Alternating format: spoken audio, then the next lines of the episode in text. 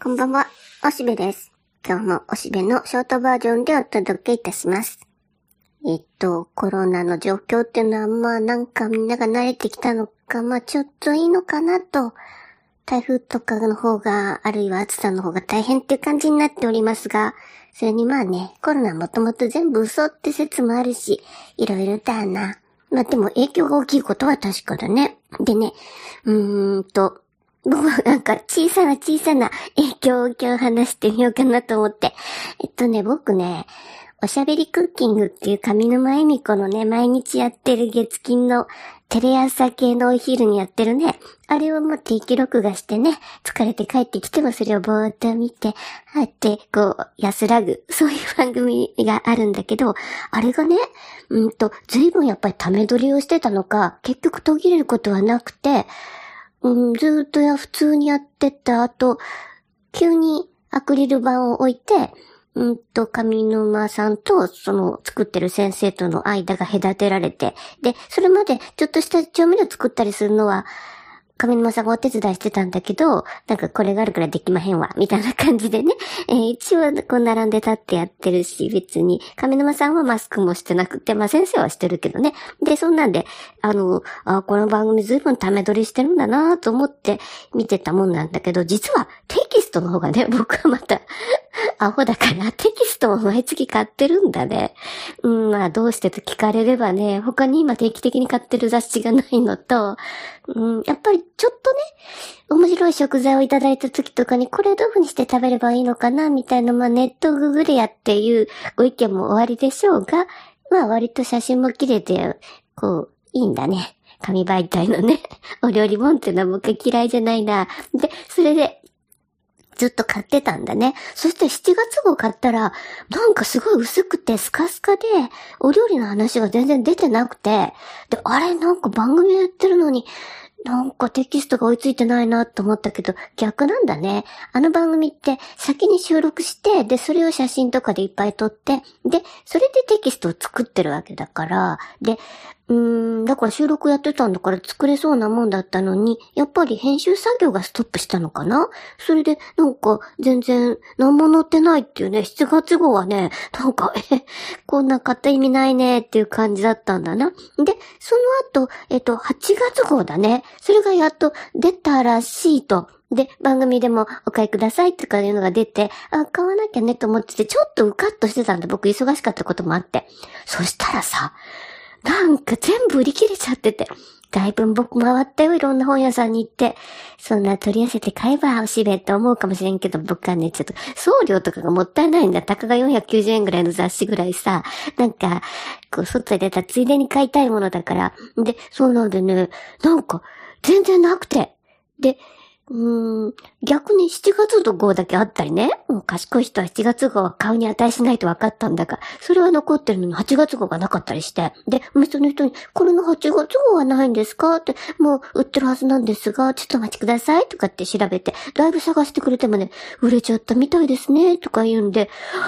とうとうね、なんか、なくてね、で、どうしようかなってずっと思ってて、うかうかしてる9月号が出ちゃうよって思ったから、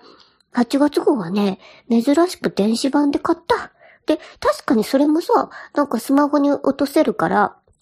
うん、実際、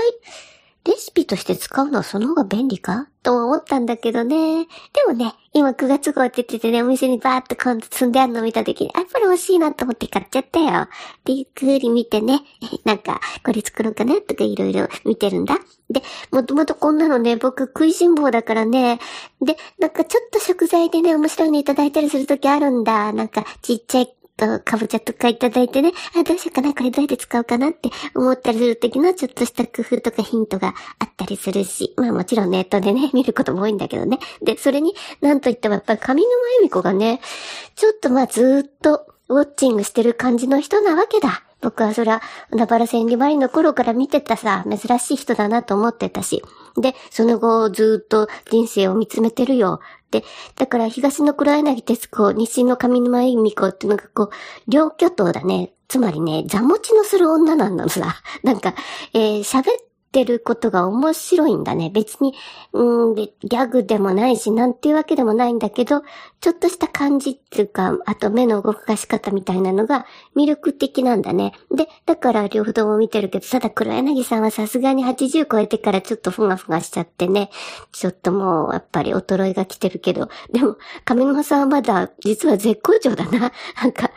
相変わらず体がパンパンで、こう横から撮ったら冷蔵庫みたいで、ね、横から見たら冷蔵庫っていうのは、あ、見て字か上沼恵美子かっていう感じでね、すごいよね。うん、なんか、立体感がある体をしていて。だから、まだパンパンに太ってるから、まだまだ大丈夫だなって。あの人が痩せてきたらちょっと心配になるぐらいだね。で、それに、そのおしゃべりクッキングっていうのが一番多分、うん、筒に近い形で面白い芸を見せてる。そのお料理の合間合間にドキュメンタリーを話すんだね。まあ、あの、よくある定番は姑さんがどんなに大変だったかとか、で、今は息子さんの嫁がどんな感じかみたいのをちょいちょい話すね。で、それに、うん、ちょっと前までは夫の愚痴があったね。なんかもう愛はないとかね。あの、犬だけが頼りみたいな、そんな風な乾いた夫婦生活を話してたけども、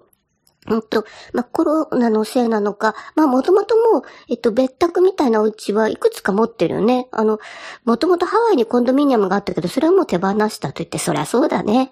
やっぱり別荘なんてね、あの、主婦は忙しいからね。それは一年中さ、管理人さんのいるような、もう一つ上のランクのものならいいけど、そうじゃないと、別荘に行って最初に働かなきゃいけないいけないのは、こう、奥さんの方だから、別荘持ってるとめんどくさいんだね。な、そんなもあって、あの、手放して、で、今は、まあ、いくつかお家がある。で、そっちの方にご主人が寝泊まりしておられたんだけど、ある時なんか連絡つかんくなって、で、行ってみたら具合悪くしてて、で、あの、ちょっとお世話してたら、そしたらなんか、ねぎらいの言葉があって、たらしいね。なんか、あの、悪かったなって言ったんだから、詳しい言葉は覚えてないけど。で、それでまた胸がキューンとしちゃって、で、今仲良しとか言ってるね。で、まあそんなもんだな。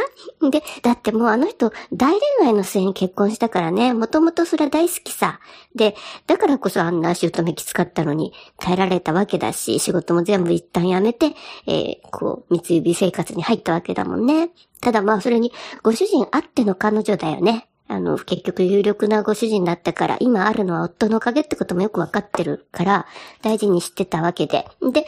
まあ今もその夫婦生活を時々喋ったりして、みたいにね、こんな何のインタビューを見たわけでもないのに、おしゃべりクッキングを見てるだけで、こんなことは伝わってくるんだね。で、だから、まあ、時々あの人って炎上するよね。M1 の時とか、なんかいろいろ他に番組でも言い過ぎたりとか、こうなんか暴走するっていうことはネットでも聞こえてくるし、もう実際そういうことはあるんだろうけど、ただまあそれは演技でやってるっていうか、そういう役割としてやってんじゃないのって感じで、おしゃべりクッキングはね、その、ずけずけ言うけど決して別に暴走な感じはしないね。ただもちろんお料理に関してはね、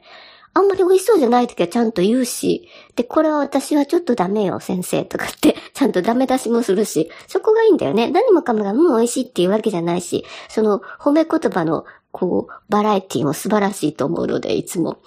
感心して見ているよ。というわけで僕にとってはね、なんかやっぱり座持ちがするってどういうことなのかっていうのは関心があるんだよね。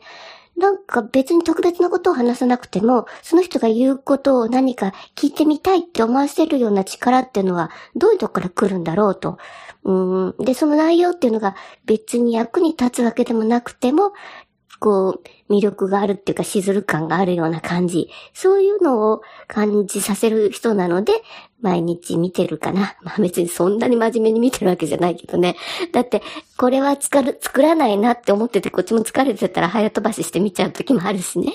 そんなんで気楽な番組として見ています。まあ上沼さんまだ今後、もうしばらくは元気そうなので、見つめていこうかなと思ってる人です。というのでね、えー、別にそんなどうでもいいわっていう人にとっては何の話にもならなかったかもしれないけど、えー、そういうふうに、えー、観察してますってことをお届けしました。あ、じゃあ、まあ、こういうわけで、え、短いおしべからの報告でした。では、またね、バイバイ。